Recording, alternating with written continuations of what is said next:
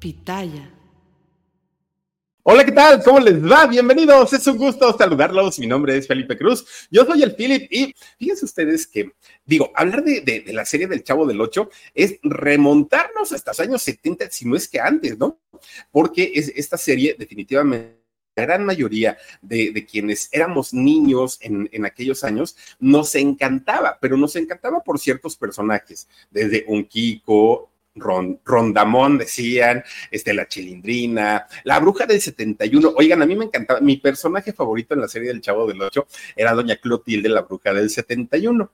Pero fíjense ustedes que cuando de pronto, un buen día, se va, ¿no? Carlos Villagrán, se va también, eh, bueno, él se va porque decide que le pagaban poco en Televisa y le ofrecían más dinero allá en, en Venezuela. De hecho, se va a trabajar para allá. Roberto Gómez le dice que se vaya, pero eh, pues que el personaje no se lo podía llevar. Kiko muy hábilmente lo que hace es cambiar su nombre, en lugar de escribirlo con Q, lo escribe, lo escribe con K y se va. Bueno, pero fíjense que eh, Carlos Villagrán tenía una amistad tan cercana con eh, don Ramón que decide don Ramón seguirlo y apoyarlo. Era su gran amigo. Cuando esto sucede, en el programa del Chavo del Ocho se queda un hueco enorme, enorme. ¿Por qué? Recordemos que don Ramón era el amor platónico de doña Clotilde, la bruja del 71. Era, bueno, su amor imposible. Y hay un capítulo donde se casan, si ustedes recuerdan, la bruja y don Ramón sí se casaron, pero pues bueno, que, les platico. Ahí vean el capítulo, de hecho está en YouTube para que, para que vean qué fue lo que sucedió y se vistió de blanco la bruja y, y don, don, este, don Ramón con su trajecito y todo el rollo. Bueno. Obviamente, cuando esto sucede, cuando se va Carlos Villagrán y don Ramón a trabajar a Venezuela, oigan, se queda pensando justamente, ahí están, miren, eh, ¿qué tal, qué tal con la boda de, don Ramón y la bruja? Oiga, se queda don Roberto Gómez pensando, ¿y ahora qué vamos a hacer? ¿A quién vamos a meter en la vecindad y que pueda ser el amor platónico de doña Clotilde? Obviamente, quien entrara a ese lugar, tenía que ser un buen actor, tenía que ser alguien muy carismático y tenía que ser alguien que no tuviera una comparación con don Ramón para que el público no comenzáramos a decir, ay, no, yo prefería a don Ramón, ay, no, no, que no, que, no hubiera punto de comparación. Y esto ocurrió cuando se le ocurre a don Roberto Gómez Bolaños meter a don Raúl Padilla García. Fíjense que eh, este actor, mejor conocido como Raúl Chato Padilla, que de hecho a él le, apodaban Chato, desde que era chiquito, chiquito, chiquito, le apodaban Chato por la forma de su nariz, porque tenía una, una nariz muy, muy respingada, muy levantada, que ya con el tiempo, pues fue tomando forma, pero principalmente de niño, hagan de cuenta que solo tenía los dos hoyitos, los dos orificios, y como si no hubiera tenido nariz, así se veía el, el famoso Don Jaimito. Bueno, pues resulta entonces que, fíjense que este personaje tan, pues tan carismático, porque sí lo fue, al día de hoy, si viviera, si estuviera con nosotros, don Jaimito ya estaría cumpliendo 105 años de edad. Se dice poco, pero en realidad son muchos, muchos, muchos años.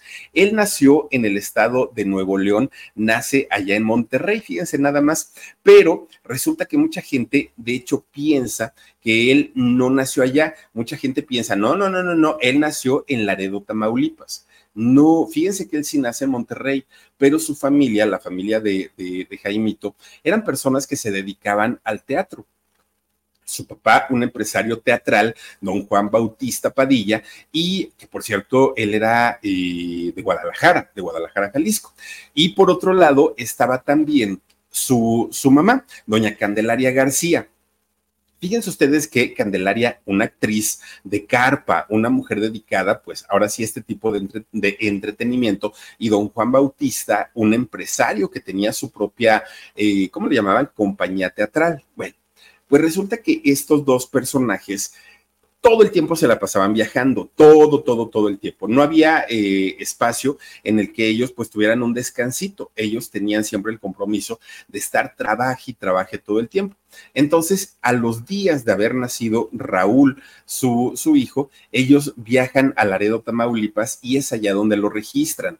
Por eso es que muchas personas dicen, no, no, no, no, no, don Jaimito nació en Laredo. No, no nació allá, pero sí, sí eh, hizo sus primeros años. De hecho, fíjense ustedes que cuando los papás se conocen, tanto doña Candelaria como don Juan, se conocen y comienzan a trabajar juntos, bueno, inculcan en, en Raúl, en el Chato Padilla, prácticamente desde bebé el amor al arte, el amor al teatro, el amor a las carpas. Para ellos era muy importante que sus hijos, porque además ni siquiera era solamente eh, Raúl, había más hijos. Fíjense ustedes que eh, para ellos era muy importante que aprendieran todo lo que tenía que ver con el negocio, porque para ellos se iba a ser, ¿no? En un futuro. Ellos tendrían que administrar la compañía y además, si querían que realmente se generaran ganancias, ellos mismos tendrían que actuar. Por eso los papás eran, estaban siempre como muy enfocados en que los niños tuvieran esta posibilidad de aprender.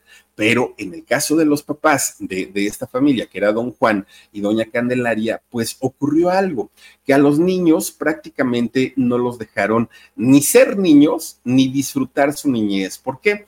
Porque mientras muchos otros niños jugaban, brincaban, echaban cascarita, jugaban al fútbol, este, bueno, hacían canicas, jugaban todo, absolutamente todo lo que pues un niño de, de esa edad hace, en el caso de los niños Padilla no podían hacerlo. Y no podían hacerlo, ¿por qué? Porque el papá y la mamá, desde que ellos eran muy chiquitos, bueno, todavía ni hablaban los chamacos y ya les estaban enseñando guiones, diálogos, sketches, cómo se manejaba la, la carpa, en fin, fue un trabajo muy fuerte por parte de los papás pero más por parte de los niños, que siendo niños, fíjense que no reclamaron, ¿eh? Siendo chiquitos decían, no, sí, sí, sí, nosotros entendemos y todo. Fíjense que en el caso de, de Jaimito, bueno, de, de Raúl, ¿no? En el caso de Raúl, oigan, apenas iba a cumplir cuatro años de edad, cuatro, imagínense nada, o sea, pues realmente era muy chiquito, cuatro años iba a cumplir cuando su papá decide que era momento de debutar en el teatro a los cuatro años. Obviamente, enseñándole todos los secretos que tenía que ver pues con los escenarios, pero además también con lo, que había en la parte de atrás. No nada más era el hecho de párate, que te aplaudan y, y, vas a sentir muy bonito. No, era también todo lo que tenía que ver con vestuarios, con maquillajes, con la administración. O sea, eran realmente niños y los papás ya estaban metiéndoles muy, muy, muy en serio el asunto de empresarial que tenía que ver pues con el entretenimiento. Bueno ya con cinco años, cuando, cuando Jaimito o, o, cuando Raúl cumple cinco años, prácticamente hace su debut ya de una manera oficial. Ahora sí, eh, Raúl Chato Padilla estaba debutando en las obras de teatro, estaba debutando ya como, como un gran actor, cuando en realidad el niño ni siquiera había entrado a la escuela, imagínense nada más. Y obviamente para, para él, para, para Raúl, era al principio, ya les digo, pues como un juego, él, era, él, él lo veía pues como, ah, pues es parte y seguramente así serán todos los niños. ¿Por qué? Porque a partir de esos cinco años que Raúl Chato Padilla debuta en teatro, no paró, no paró y se la pasaba, si no se la pasaba ensayando, se la pasaba ya directamente en las obras de teatro. Es decir, nunca lo dejaban descansar. No es que su papá haya sido como en el caso de don Joseph Jackson, ¿no? Que estaba sentado viendo lo, los ensayos de los hijos con el cinturón en la mano. No era tan duro el papá de Jaimito, pero a final de cuentas, pues no lo dejó disfrutar de, de su niñez. Y no solamente a él, fíjense que también estaba su hermano Juan, estaba Guadalupe, su hermana, y estaba Ricardo y José, es decir, eran cinco hijos. Y a los cinco se los traía igual de cortitos el papá, ensaye y ensaye y ensaye. Los hijos pasaron exactamente por lo mismo. Bueno, a veces, a veces cuando los muchachos ensayaban bien, cuando los muchachos, eh, digamos que no tenían falla en lo que hacían, en cómo lo hacían, de repente el papá les decía, cinco minutos para jugar, cinco minutos, terminando sus juegos, se vienen para acá porque les voy a enseñar otra obra y les voy a enseñar no sé qué, les voy, bueno. Pues los chamacos decían, está bien, pues ya nos está dando chance, por lo menos, ¿no? Pero fíjense ustedes que poco a poquito, obviamente, los niños van creciendo.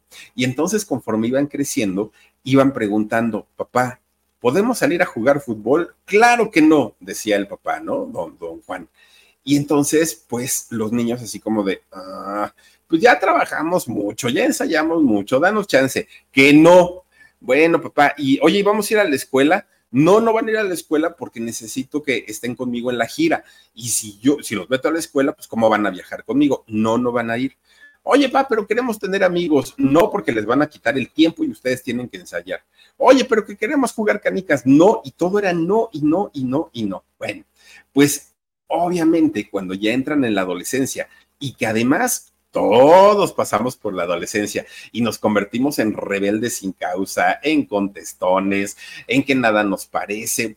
Es parte de la vida y creo que es muy entendible pero en el caso de ellos sí tenían razón para convertirse en muchachos rebeldes.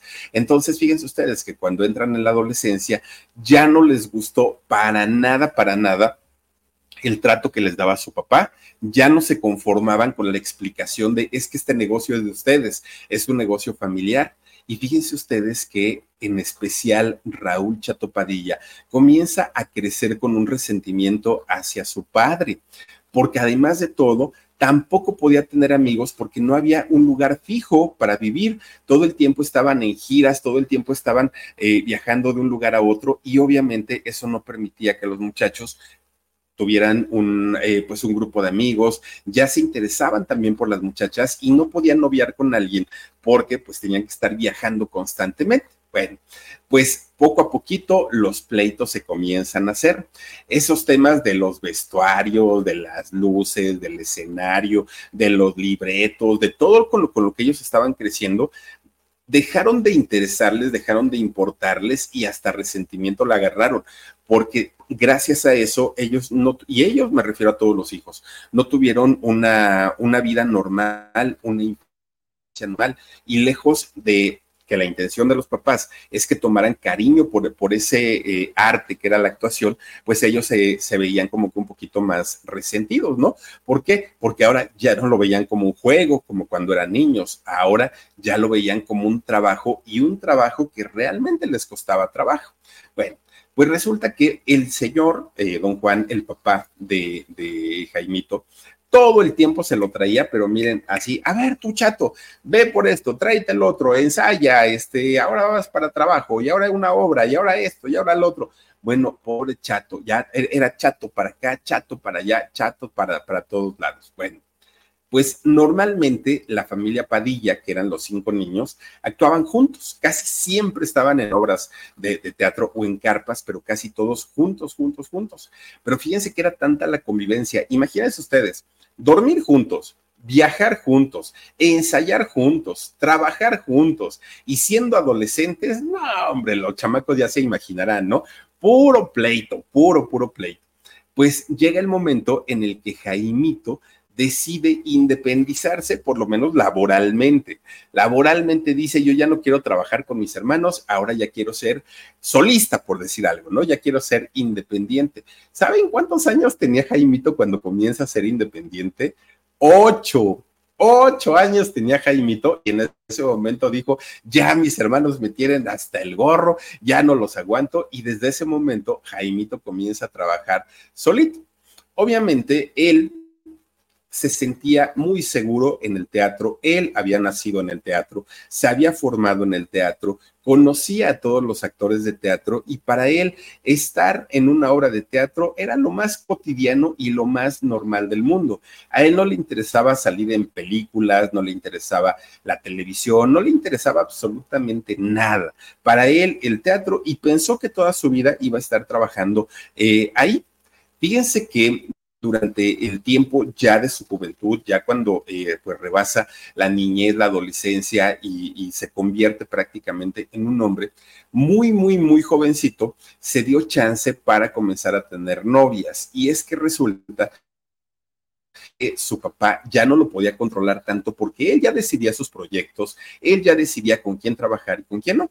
Pues resulta que una de las primeras novias que, tuvo el Chato Padilla fue una mujer muy guapa, muy, muy, y ella sí actriz de cine, muy, muy, muy guapa. Resulta que comienza a salir con doña Magda Guzmán. Fíjense, doña Magda, eh, eh, esta actriz que, bueno, también hizo una cantidad tremenda de telenovelas, ellos dos comienzan a tener una, una relación.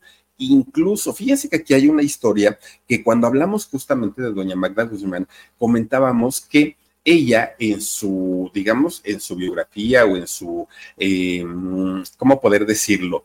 Pues sí, ¿no? En su historia de vida menciona cuatro hijos que son los cuatro hijos que tuvo con su esposo. Sin embargo, por alguna extraña razón, fíjense ustedes que doña Magda nunca menciona a quien fue su primogénito, Rafael Padilla, producto de esta relación con eh, Raúl, Raúl Chato Padilla y obviamente ella. ¿Por qué, lo, ¿Por qué, lo, decidió de esa manera? No lo sé. Quizá ella se refiere a mis hijos, los hijos del matrimonio, ¿no? Pero Fíjense que a diferencia también de los otros hijos de, doña Magda Guzmán, en el caso de Rafael, él no se dedicó a nada que tuviera que ver con el medio, no se dedicó, ni es actor, ni es cantante, ni es productor, ni es director, ni es nada, y eso hizo como que se le perdiera la pista a, este muchacho. Y posteriormente ya todo mundo daba por hecho que los hijos de Magda eran cuatro, nada más, y este, pues hasta ahí quedaba pero en realidad, pues Magda y Raúl eh, Chato Padilla tuvieron a su hijo, fíjense nada más, a su hijo eh, Rafael. Ahora, esto debía haber ocurrido por ahí de los años 30, no sé, 30 y algo, porque resulta que a finales justamente de esos años 30, Raúl Chato Padilla conoce a otra mujer. Fíjense ustedes que conoce a una chica que de hecho también eh, al igual que Magda, era una actriz, pero esta eh, era una actriz que no tenía como tantas tablas, era una actriz novata, a diferencia de Magda Guzmán, que para aquel momento ya era una actriz que aunque iba iniciando, pues sí ya tenía su, su trayectoria y ya tenía experiencia. Esta muchacha que conoce de nombre Aurelia Carmen González, a quien... Eh, se le conoce de, de manera profesional como Lili Inclán. Fíjense que Lili Inclán, una actriz de cine, una actriz de televisión, pero además perteneciente a una de las dinastías pues más importantes del cine mexicano. En el cine tenemos muchas, ¿no? Muchas dinastías, pero esta dinastía, fíjense que es una de las más importantes que se, que comienza, de hecho, desde Don Miguel Inclán. ¿Se acuerdan ustedes de este personaje que hizo a el marihuano? De nosotros los pobres, ¿se acuerdan ustedes? El que le pegó a la, a la paralítica, este señor tan malo. Luego también estuvo haciendo un personaje de ciego en la película de, ay, ¿cómo se de Los Olvidados de Luis Buñuel. También ahí sale don Miguel Inclán, por cierto, hermano de doña Lupe Inclán. Doña Lupe Inclán, una de estas mujeres, muy cotorra, muy vaciada doña Lupe Inclán, que salía siempre como ama de casa, sirvienta, trabajadora doméstica, ¿no? Salía doña Lupe. Resulta que ellos van haciendo poco a poco una, pues, una dinastía muy importante de actores, de actrices, tanto así, miren, la, la, primerita que aparece del lado derecho es doña Lupe Inclán, después está don Miguel, y bueno, oigan, pues fíjense, ahí está don Chóforo, don Alfonso Sayas y don Rafael Inclán, todos estos actores pertenecen a esta, a esta dinastía. Bueno, pues resulta que justamente Lili Inclán es, bueno, novia y posteriormente esposa de don Raúl eh, Padilla, Padilla, don Raúl Chato Padilla, este, eh, pertenece justamente a esta dinastía. Fíjense nada más, algo muy, muy interesante porque muchas personas llegaban a pensar y decían, no, pues la esposa de don Chato Padilla, pues una mujer X. No, no, no, no, no. Era una mujer que venía de una familia muy importante y que además también fue actriz de cine y actriz de televisión. Imagínense ustedes nada más, ¿no? Pues eh, alcanzaron todavía tanto Alfonso Sayas como el Chóforo, como Rafael Inclán, todos ellos alcanzan esta dinastía. Bueno, pues Lili y eh, don Raúl Chato Padilla se casaron por ahí de 1938. De hecho, ellos tienen eh, a sus hijos, tienen tres hijos, a Maye, a Rafael y a Raúl, que Raúl es a quien conocemos como Raúl Padilla Chóforo. Bueno, oigan que por cierto, don Raúl Padilla Chóforo, fíjense que él murió en el año 2013. Eh, él desafortunadamente tenía diabetes y de esta diabetes que ya ven que consume a la gente de una manera muy rápida y muy, muy, muy terrible y don Chóforo pues desafortunadamente eh, pierde la vida, que también don, don Raúl Padilla Chóforo, ah, independientemente a que era comediante, también hizo eh, telenovelas, ¿se acuerdan ustedes? Salió por ahí eh, con Talía y con algunas otras actrices muy importantes. Bueno, Pues resulta que eh, en el caso de Aurelia, la hija, ella se dedica a la, a la producción y también es directora de escena. Bueno, pues resulta que don Raúl Padilla, eh, don Raúl Chato Padilla, él trabajando en teatro, ya teniendo una familia, ya teniendo a sus hijos, teniendo a su esposa, él pensaba que toda se la iba a pasar trabajando en el teatro, porque finalmente era lo que él conocía, lo que él sabía hacer, y pues no necesitaba realmente de, ningún otro medio como para sobresalir. Pero fíjense ustedes que de repente, así de la nada, un buen día lo mandan a llamar de la televisión. Y lo mandan a llamar de la televisión porque se dan cuenta que en realidad no era un mal actor. Y fíjense ustedes que lo mandan a hacer para hacer una, lo mandan a llamar para hacer una telenovela que se llamó México 1900. Por, por, por aquella época, ya don Raúl Padilla, don Raúl Chato Padilla, rebasaba fácilmente los 40 años. Es decir, su oportunidad en la televisión no le llegó muy temprano, que digamos, le llega cuando él ya rebasaba los 40, los 40 años. Después de ahí, fíjense que lo, lo siguen llamando en la televisión y don Raúl Chatopadilla estuvo en producciones muy importantes de Televisa. De hecho, en la primera versión que hace se hace de la telenovela Rubí, después de la película, fíjense que él participó ahí y obviamente estando ya haciendo televisión, haciendo telenovelas, de inmediato prácticamente le llega la oportunidad de comenzar a trabajar haciendo cine. Cuando empieza a hacer cine, para él era, era, como mucho, ¿no? Porque él decía, bueno, yo nunca aspiré llegar a la televisión, muchísimo menos al cine. Hizo por ahí películas como Caballo Prieto Azabache. ¿Saben en qué película también salió don, Raúl Chatopadilla? Sale en esta película del albañil con don Vicente Fernández. Sale por ahí, que posteriormente comienza a ser don Raúl Chatopadilla un tipo de cine o un tipo de películas que no iban muy de acuerdo con lo que él proyectaba en la pantalla. Hizo películas de ficheras, ¿saben en dónde salió? Sale don, don Raúl Chato Padilla, por ejemplo, en Bellas de Noche, estuvo por ahí, sale en Burlesque también, que Burlesque lo hizo doña Lynn May, válgame Dios con las escenas que salen ahí, hizo también Las Tentadoras y bueno, este tipo de películas que fueron de no muy buena calidad, pero que mantuvieron con vida la industria del cine. Pero ya lo que no estuvo muy padre, digo, ah, seguramente a él le convendría, ¿no? Haberlo hecho y por eso seguramente se arriesgó. Eh, don Raúl Chato Padilla hizo también sexy comedias, ya de este tipo de cine tipo video que de verdad no tenían pues ni siquiera un guion, no tenían ni siquiera una historia, era prácticamente ya el morbo por morbo. Y eh, él también hizo este tipo de, películas, bueno, películas por decirlo de alguna manera, ¿no? Pues resulta que ya tenía trabajo en televisión, ya tenía trabajo en cine, ya tenía trabajo en teatro, pero todo esto se lo ganó porque sí, efectivamente era un, hombre muy disciplinado. De entrada, la disciplina que tenía don, don Raúl, eh, don Raúl eh, Chato Padilla era un hombre que de verdad, miren, puntual como él solo, nunca llegó tarde a un llamado. Pero además era entrón en el trabajo. ¿Por qué decimos que era entrón? Porque decía una sexy comedia, yo voy. Si le decían va a haber cine de arte, yo voy. Si le decían va a haber teatro yo voy. Nunca decía que no. Fíjense que don Raúl Padilla era el tipo de persona que a él lo que le interesaba eran dos cosas, estar frente al público, pero tener trabajo para poder mantener a su familia. Fíjense que cuando él le daban algún guion, perdón, no descansaba hasta que no se lo aprendía, pero completito, de pieza a cabeza.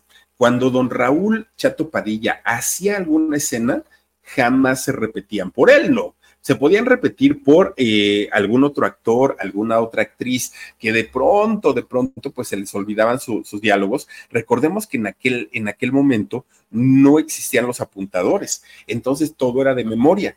Y fíjense que se podían repetir escenas durante una película, una telenovela o un jamás por la culpa de don Raúl Chato Padilla, porque el señor se memorizaba, tenía memoria fotográfica, se memorizaba todos sus diálogos y para él, pues lo más importante, no hacerle perder el tiempo a la producción, obviamente a sus compañeros. Bueno, pues miren, algo que también llamaba mucho la atención de él es que independientemente al personaje que fuera a realizar o al personaje que le, que le, fueran a dar, siempre llegaba como muñequito de pastel, con su trajecito bien planchadito, bien almidonadito, su camisa y su corbata impecable siempre, siempre, siempre. Pero además también era conocido en el set porque a él se le podían contar todas las cosas del mundo y jamás iba a cometer una indiscreción. Don Raúl Chato Padilla jamás, jamás iba a hablar si alguien le contaba algo en secreto y tampoco se le escuchó hablar mal de alguien. Bueno,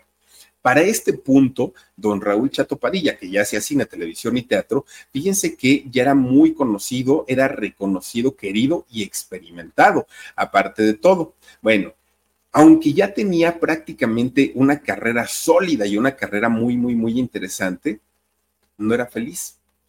Y no era feliz por varias razones. Miren, de entrada, él sabía perfectamente que había comenzado su carrera y había comenzado a trabajar desde que tenía cuatro años. Él iba a cumplir cinco cuando su papá lo hizo debutar en una obra de teatro.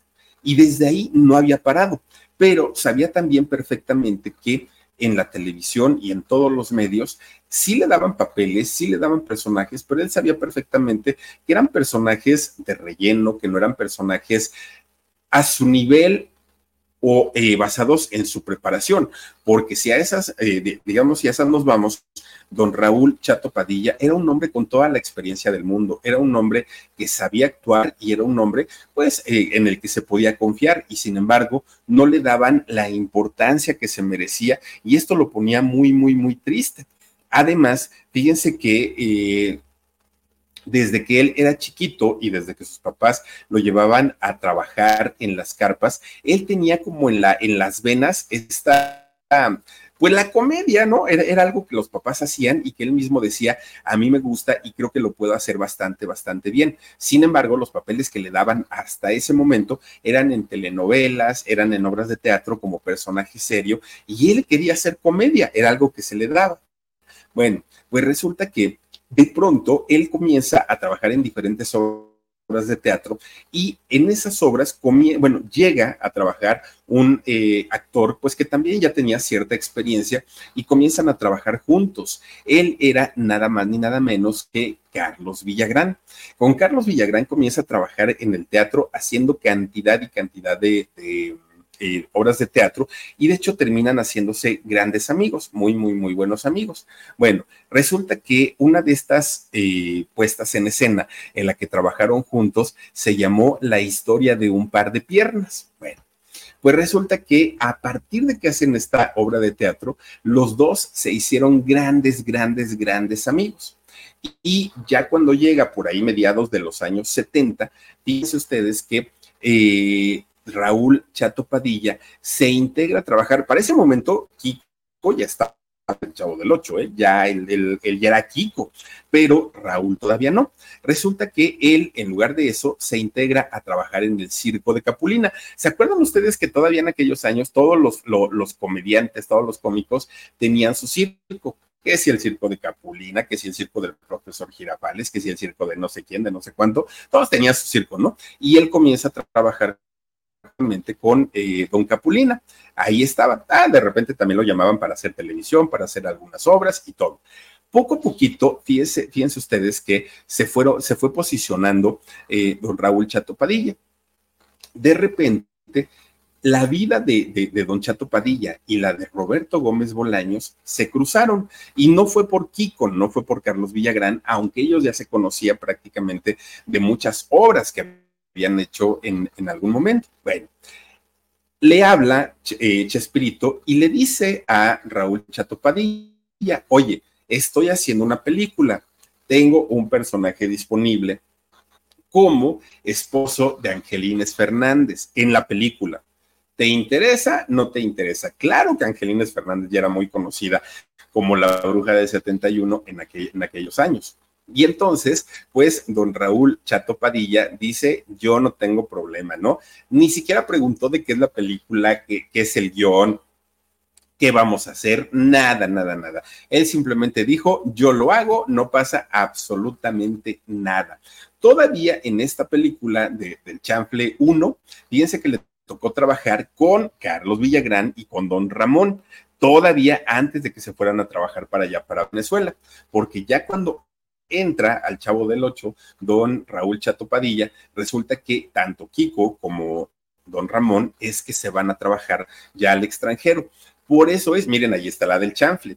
Por eso es justamente que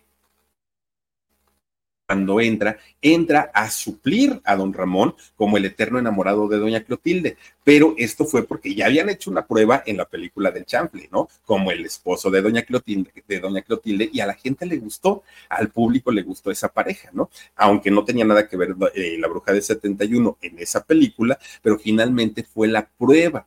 Ahora, fíjense que cuando entra ya a la vecindad del Chavo del Ocho, don eh, Chespirito le dice, tú organiza tu vestuario, tu imagen. Yo nada más te digo que va a ser una persona que vive en la vecindad, va a ser un cartero, y fuera de ahí tú elige todo lo que tienes que hacer.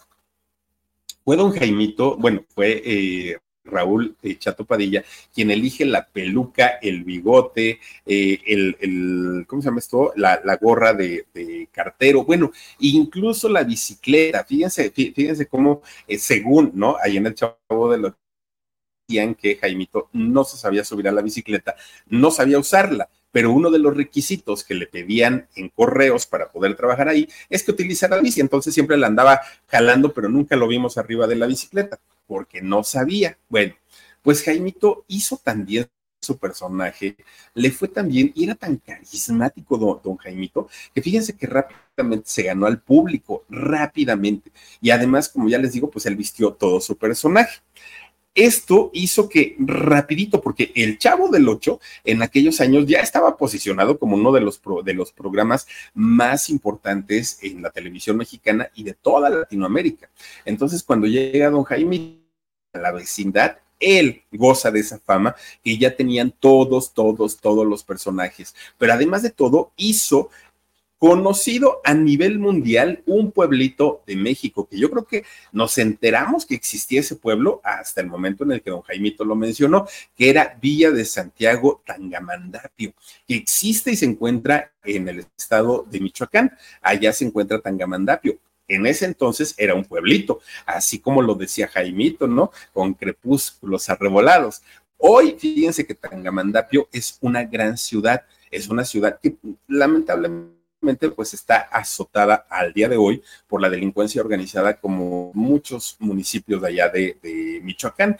Pero fíjense ustedes que si algo se presume con orgullo allá en Michoacán y en Tangamandapio es la estatua que se hizo en honor a Jaimito el Cartero, porque efectivamente puso Tangamandapio en el plano mundial, ¿no? Mucha gente decía, ay, ese pueblo ni existe, pues claro que existe y hasta su estatua de don Jaimito el Cartero tiene por haber dado a conocer este lugar a nivel internacional. Fíjense nada más, algo muy, muy, muy padre. Bueno, pues don Jaimito, en realidad que ustedes digan, mucho tiempo estuvo en el Chavo del Ocho, tampoco, ¿eh? No, no, no fue tan que cuando entra al Chavo del Ocho, ya el programa del Chavo del Ocho iba de salida, ella estaba prácticamente llegando a su, a su, final, pero fue tiempo suficiente para que eh, don Raúl Chatupadilla se ganara el respeto y el cariño, y no solamente del público, también de eh, sus compañeros, también de la producción.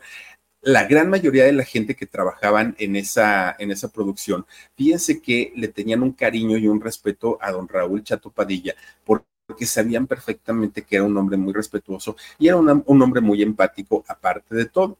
Resulta que, eh, pues por ahí de, no por ahí, sino más bien, resulta que en 1985 en México, en el mes de septiembre, y que ahora ya parece que es una tradición, ¿no? Que año con año pues llegan los terremotos en, septiembre, ojalá este año no sea el caso, pero resulta que en, este 1985 llega el, el, gran terremoto a la Ciudad de México, el de la mañana y después el de la tarde.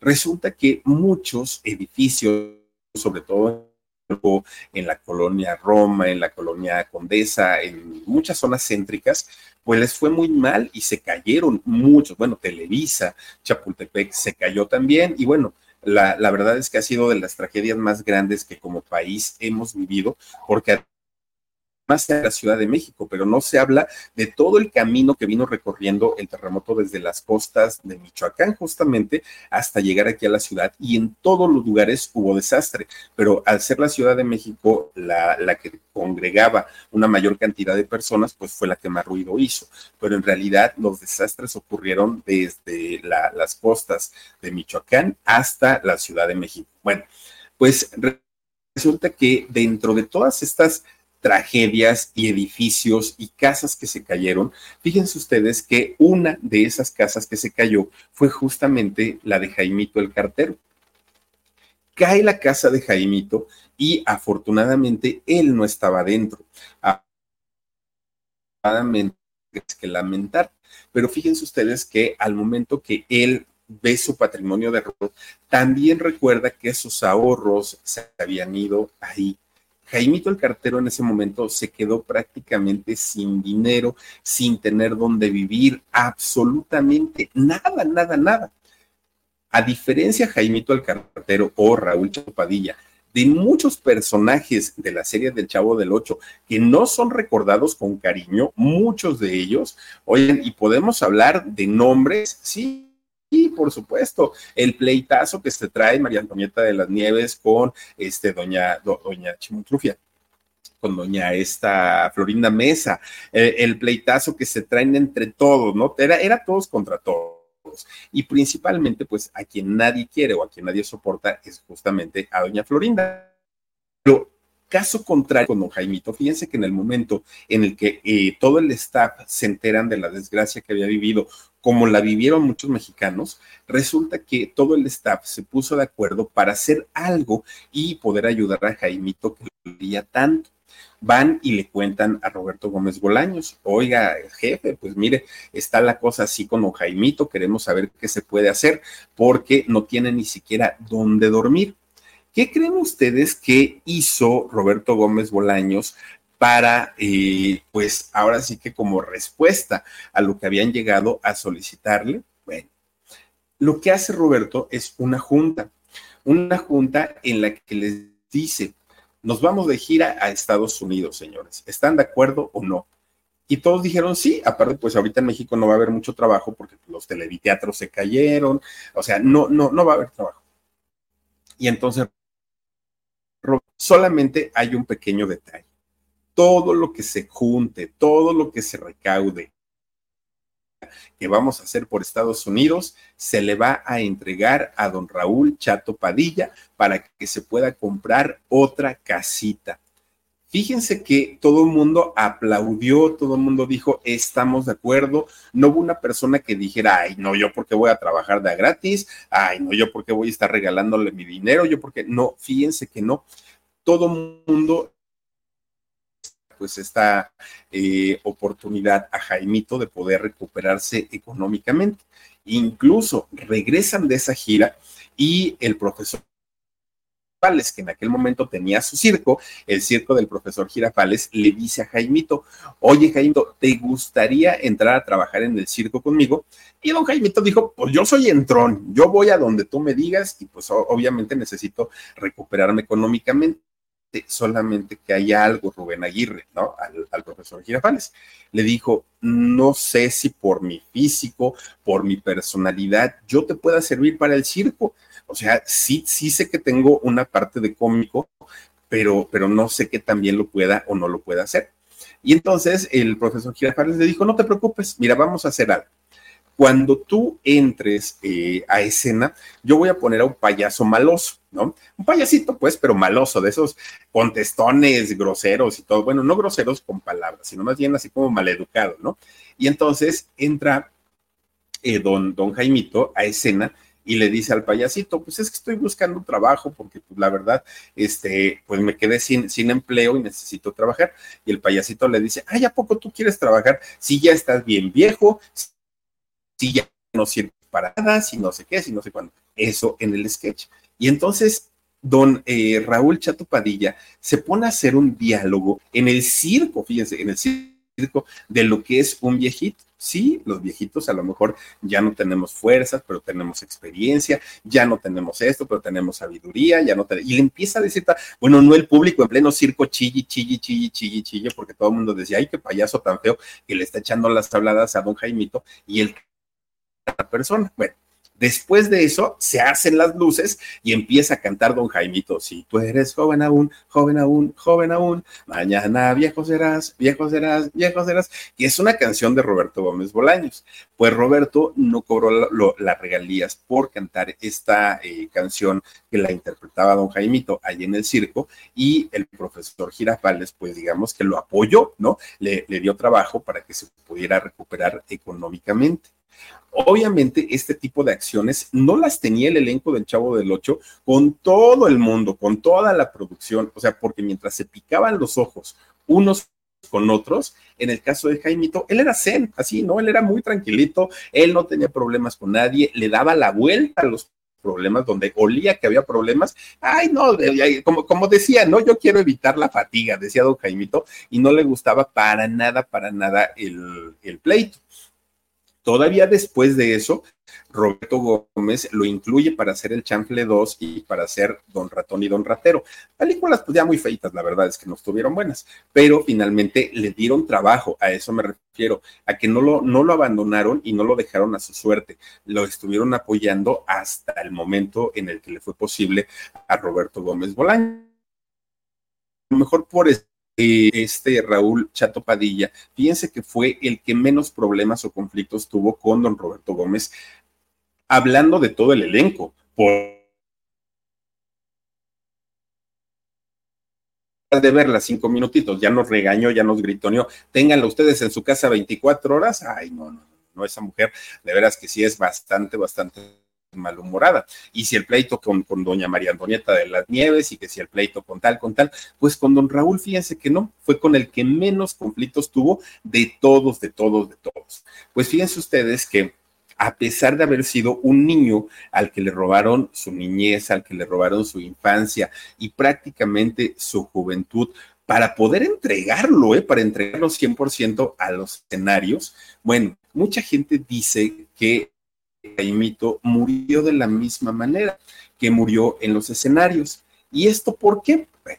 resulta que don Roberto Gómez Bolaños escribe una biografía, su autobiografía, ¿no? Que se llama la autobiografía Fue sin querer queriendo, así se llama. Bueno, pues resulta que a alguien se le ocurre decir que en ese libro, en esa biografía, Roberto cómo es que fue, cómo es que se dio la muerte de eh, Jaimito el Cartero. Fíjense ustedes que lo que sí es real es que el 3 de febrero del año 1994 muere don Jaimito, pero resulta que de acuerdo a lo que dice esta autobiografía de Roberto Gómez Bolaños, que se llama Fue sin querer queriendo, él menciona que estaban en, ah, miren, ahí está, que estaban haciendo un sketch, ¿no? Estaban eh, trabajando, estaban grabando eh, un sketch, este de los caquitos, donde sale la chimontrufia, donde sale el botijas y salen todos ellos. Pues que con, su personaje de licenciado Morales, Raúl Chato Padilla. Y, y, entonces Raúl tenía que bajar de unas escaleras y Roberto, con su personaje de Chompiras, iba a estar abajo. Estaban entre que juego y no juego cuando eh, Roberto Gómez le dice, oye, yo también puedo brincar desde el quinto escalón. ¿A qué se refería con el quinto escalón? La verdad no tengo la menor idea, pero eso le dijo. Pero resulta que pasaba el tiempo, pasaba el tiempo, pasaba el tiempo, y don Raúl Chato Padilla no bajaba, no bajaba y no bajaba. Entonces se preocupa, Roberto Gómez Bolaños sube las escaleras, y cuando sube las escaleras se encuentra a, licenciado Morales o a Raúl Chatopadilla, se lo encuentra tirado. Él se da cuenta que ya no está con vida, que ya había muerto. Pero fíjense ustedes que lo comienza a describir de una manera muy... Él dice que eh, sus ojitos los tenía cerrados, que era como si estuviera durmiendo, que tenía cara de estar contento, que por fin ya iba a evitar la fatiga para toda la vida. O sea, comienza a decir cosas muy, muy, muy extrañas. Bueno, al día de hoy, sabemos que esto en realidad no fue cierto. Sabemos que en realidad eso no está escrito en la autobiografía de Roberto Gómez Bolaños. De hecho, fíjense ustedes que fue porque a alguien se le ocurrió comentar eso, a alguien se le ocurrió decir que así habían ocurrido las cosas, pero ni en el acta de defunción de Raúl Chatopadilla, ni en el mismo libro de la autobiografía de Roberto Gómez Bolaños menciona que eh, Padilla hubiera, muerto en un set de grabación y muchísimo menos pues en, eh, narrando o describiendo esta escena del de el sketch de los caquitos. No fue así. Ahora, lo que sí dice el libro es, pero el, sí, sí, sí, sí, lo, lo que dice el libro es que fue Roberto Gómez Fernández, el hijo de Chepito, quien le avisó a su papá que Raúl Chato Padilla había muerto y que había muerto por el deterioro que ya tenía su cuerpo, un deterioro generalizado por diabetes, que el señor estaba muy, muy, muy enfermo de diabetes y que le había provocado un infarto. Ahora, fíjense ustedes que lo que, lo, lo que se mencionó es que en el otro libro que escribe Roberto Gómez Bolaños, que es El Diario del Chavo del Ocho, esto que les había narrado al principio, en donde las escaleras y los caquitos y todo el rollo, se escribió en este libro del diario del Chavo del Ocho, pero fue una manera de decir cómo ocurrió la muerte del personaje de Don Jaimito y no del actor. De ahí viene la confusión. Este libro del diario del Chavo del Ocho lo escribió Roberto Gómez Bolaños en el año 1995, pero ahí narra cómo se dio el fallecimiento de Jaimito el Cartero, no de Raúl Chatopadilla. Lo que sí es cierto, porque pues ahora ya nos quedamos como que qué fue lo que sucedió. En realidad murió en el set, no murió en el set, en realidad murió en su casa, fue por diabetes, estuvo en el hospital, pues ahora sí que ya no lo sabemos. Lo que sí fue real y lo que sí fue cierto es que para el momento de su fallecimiento, don Raúl Chatopadilla tenía 75 años de edad los restos de don Raúl fueron cremados en el Panteón Dolores y fueron posteriormente entregados a su familia. Fíjense, un personaje al que el público definitivamente el día de hoy lo sigue queriendo, lo seguimos recordando, obviamente en Tangamandapio, don Jaime sigue siendo el éxito y yo creo que van a pasar muchas generaciones para que dejemos de saber quién es don Jaimito o quién fue don Raúl Chato Padilla, este personaje que nos gusta o no también, pues ahora ya pertenece a esta eh, dinastía, ¿no? También de los Inclán, digo, finalmente se casó con una de ellas y sus hijos finalmente pues siguen perteneciendo a esta, eh, pues a esta familia tan importante en el cine desde la época de oro de México hasta la fecha actual con don Rafael Inclán y seguramente las nuevas generaciones pero pues así estuvo la vida, una vida en la que le robaron, sí, su niñez a don Jaimito, que le enseñaron a trabajar, también eso es verdad, también eso es cierto, pero que finalmente pues no le permitieron llevar a cabo una vida como la hubiera querido, tal vez él, ¿no? Con eh, pues sus cosas buenas y cosas malas que vive uno de, desde niño y para él todo fue trabajo desde que nació prácticamente hasta que murió. Pero pues bueno, ahí está un poquito de la historia de Jaimito el cartero de don Raúl Chato Padilla y espero que les haya gustado. Y antes de ir, Numea va a regalarme unos saluditos para despedirnos de quienes nos han hecho el favor de conectarse con nosotros. Dice Ravenex en 9, válgame Dios, pobre Jaimito.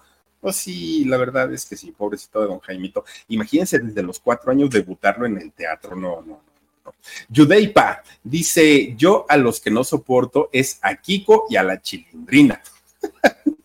no, fíjate que yo alguna vez tuve la, oportunidad de, conocer a Doña Mietes y fíjate que se me hizo muy tranquila, muy, muy, muy tranquilita. De hecho, hasta le pedí mi foto. Oigan, de esas, son de esas fotos, ¿no? Que, uno si quiere tener.